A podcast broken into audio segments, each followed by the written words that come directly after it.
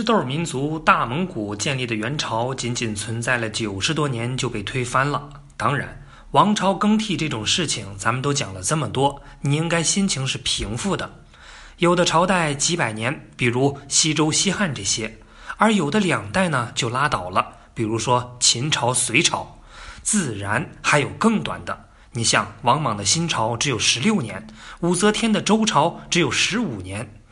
你以为这就是最短的吗？No，李自成建立的大顺朝只有四十二天，那这么一轮比下来，元朝也算是不短了。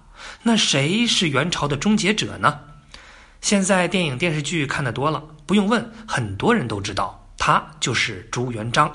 而由他一手建立的家族企业大明朝，书写了中国历史上一个又一个的传奇。那今天呢，咱们就好好的聊聊这段历史。一三六八年的正月，朱元璋站在了南京的奉天殿上，接受群臣的欢呼。谁能想到，十多年前，朱老板还是一个普通的农民，过着放牛的生活。但大元朝的暴政和天灾，让他的家人是一个接一个的饿死，走投无路之下，只能跑去参加了起义军。朱元璋边招人当手下，边靠着杀人往上爬。在血腥的战争中，局势变幻莫测。曾经对朱元璋最忠心的人背叛过他，甚至呢想杀掉他。那曾经效忠过朱元璋死敌的人也跑过来投奔他。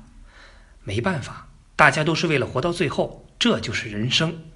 不过一路走下来，朱元璋变得是既冷血又多疑。这个时候，他已经是占据了半壁江山，建立了大明王朝的皇帝。但朱元璋并不信任这些在下边为他欢呼的大臣们。不过，不信任归不信任，这些人还是要用的，因为还有另一半江山在敌人手里。于是，在控制自己的想杀人的同时，用了十几年的时间，朱元璋和手下们一起彻底打垮了已经腐朽并且无能到极点的元朝。曾经作为亚洲最强大哥大的蒙古人逃回了大草原。同时，其他各地的起义军、地头蛇、黑社会们也通通被朱大哥消灭干净了。明朝终于平定了天下。那到这个时候呢，各怀鬼胎的阶段开始了。大臣将军们这个时候心想：你看。为了业绩，我们付出了这么多，加班加点，头发都快掉光了。现在年度指标都完成了，领导肯定会好好的奖励我们吧？就算来一个祖传的爵位，年薪百万这种也不过分吧？毕竟我房子首付都交了，就等领导的奖励交尾款了。可朱元璋此时并不这么想，这帮人要文有文，要武有武，昨天看他们都挺顺眼。怎么今天就感觉他们这么别扭呢？这些人能把我这个普通农民捧上天，要是改天他们想换个人捧，那我这大明朝不就完蛋了吗？既然看他们这么别扭，干脆找机会全宰了。对，就这个主意。不过毕竟这只是心理活动，虽然动了杀念，但表面的功夫呢还是要做的。该封官的封官，该赏钱的赏钱，总之皆大欢喜。不过到这个时候。手下的文臣武将还是一点儿没有看出来，领导已经开始不喜欢自己了。所谓得意忘形就出现了。这其中呢，最欢乐的胡惟庸就是一个，仗着自己是宰相，疯狂的滥用职权。那这么说吧，各地报上来的奏章，他必须要先过目一遍，凡是对自己或者自己利益集团不利的，一律扣留，不让朱元璋看到。甚至呢，官员的升迁、犯人的杀伐，全部由他私自决定，搞得大臣们全都来巴结他，嚣张气焰，让人都搞不清大明朝到底是姓什么。俗话说。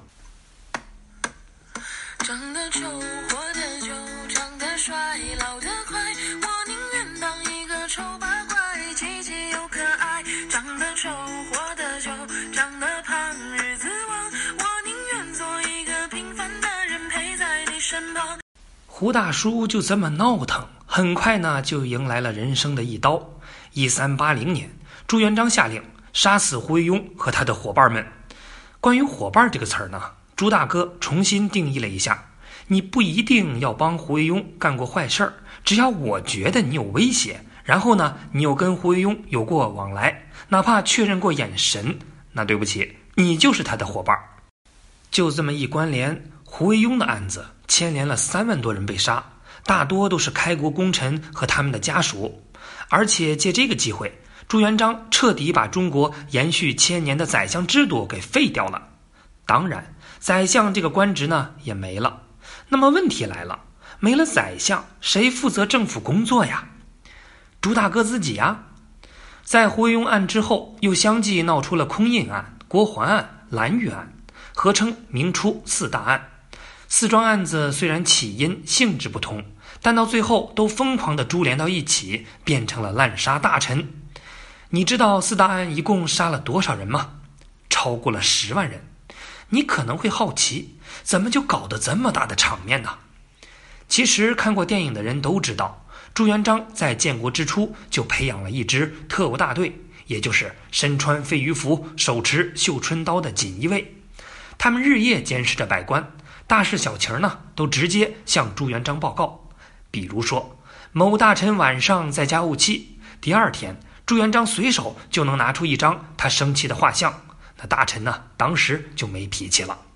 再比如，某大臣在家里作诗，说皇上嫌自己上朝迟到。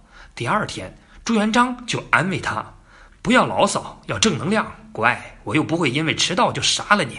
心放到杂碎里，听话。”与此同时呢，锦衣卫可以不经任何部门的批准，直接入户抓人，扔到大牢随便用刑。不招，你比鞭子还厉害吗？不招就打死你。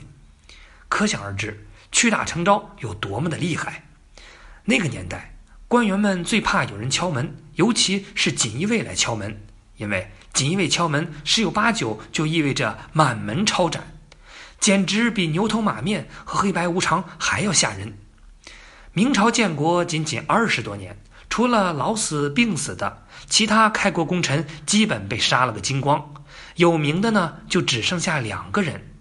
朱元璋打扫这些威胁，就开始思考皇位交接的问题。他想让嫡长子接班，那其他的儿子呢都被封为了藩王。只可惜嫡长子朱标身体不好，结果白发人送黑发人。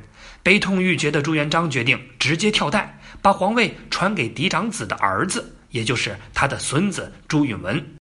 皇位传给儿子，其他的儿子呢不一定服气。那这回直接给了孙子，那些叔叔们心里哪会爽呢？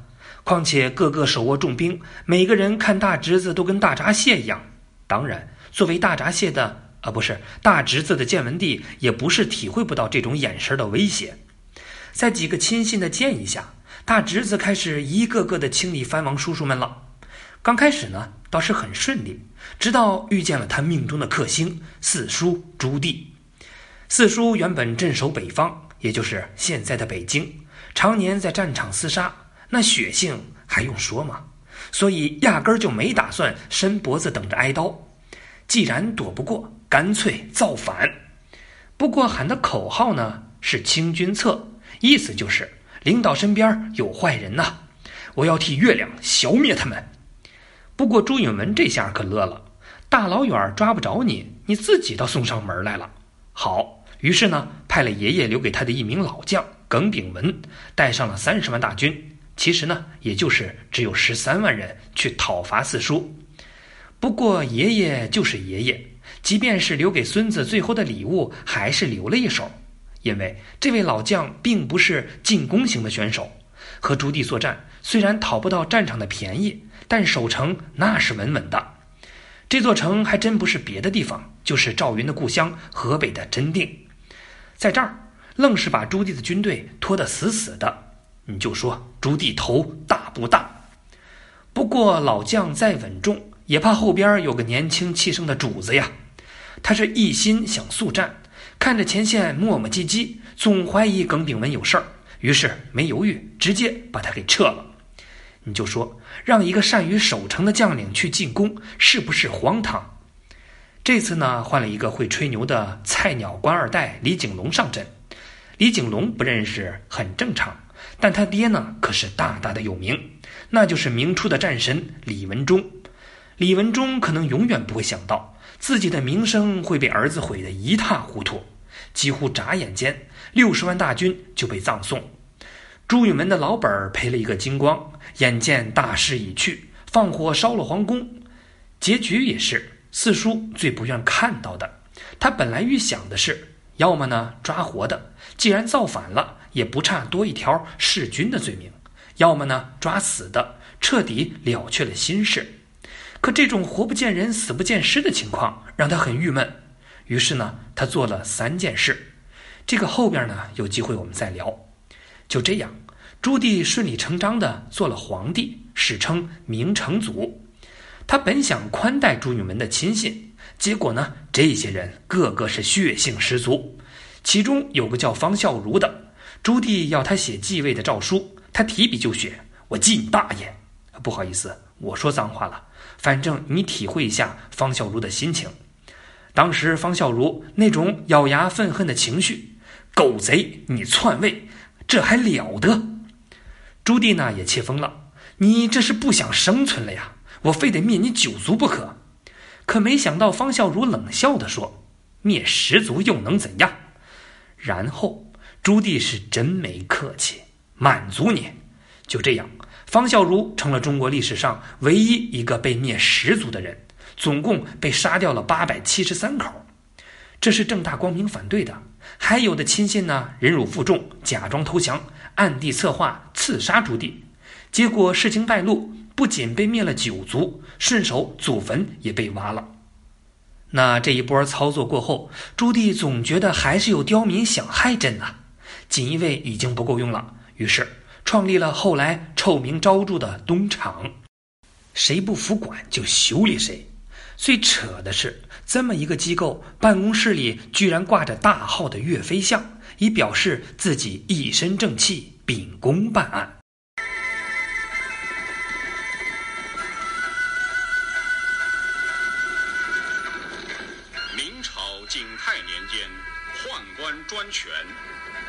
京城设十二间十三库、四司八局、二十四衙门，其中以执司情报监察的东厂最为嚣张跋扈。虽说手段残忍，但朱棣治国确实很成功。他非常重视考察民情，要求做到当天有灾当天救灾。对于那些不上报民间疾苦的官员，他一律是抓捕严惩。官员们看到东厂和锦衣卫的刑具，非常自觉，就照办了。这是内政。外交方面呢，那就更厉害了。他组建了当时地球上最庞大的船队，包括六十二艘巨轮、两万八千名官兵，由郑和领着下西洋去了，先后七次远航，经过三十多个国家，最远曾经到达东非的索马里，所到之处都被明朝的强大所折服，纷纷答应称臣上贡。文化方面呢，他召集了几乎当时所有的学术大师，编纂成了百科全书《永乐大典》，正文两万两千八百七十七卷，约三点七亿字，经史子集无不包括在内，堪称跨时代的巨作。不过，相比万国来朝和出书，朱棣的兴趣还是在干仗。元朝被打垮以后，逃回草原的蒙古人仍然没有闲着，隔三差五的就来骚扰明朝。为了彻底让蒙古人放假，朱棣是五次御驾亲征，钻草原、入沙漠、斗风沙、战严寒，可以说是那个时代最优秀的公务员。效果呢，自然不同凡响。蒙古各部落被打的是只剩一口气，短时间无法再形成威胁，而明朝势力范围也大大扩张。与此同时，朱棣呢还做了一个影响深远的决定，把国都从南京迁到北京。因为北京离前线更近，这叫天子守国门。很多人会想，哪个皇帝愿意把自己置身危险的境地呢？还去前线，这不是自找麻烦吗？哎，这你就短见了。朱棣是普通皇帝吗？他可是在北京戍边多年的，在没有电话的年代，跟蒙古干仗，坐镇前线，方便指挥，风险与收益同在。换句话说。你理解不了骨子里流淌战争血液的军人对战斗的渴望。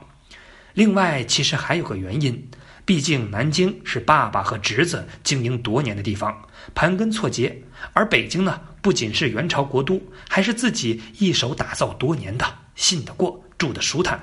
那凛冽的北风像刀子一样吹在脸上，哎呀，想想都过瘾。可是朱四叔也忽略了一件事，就跟他的老爹没有料到今天一样，毕竟后代也有个质量和能力的问题。比如说，二十五年后的北京城下就来了一波不速之客。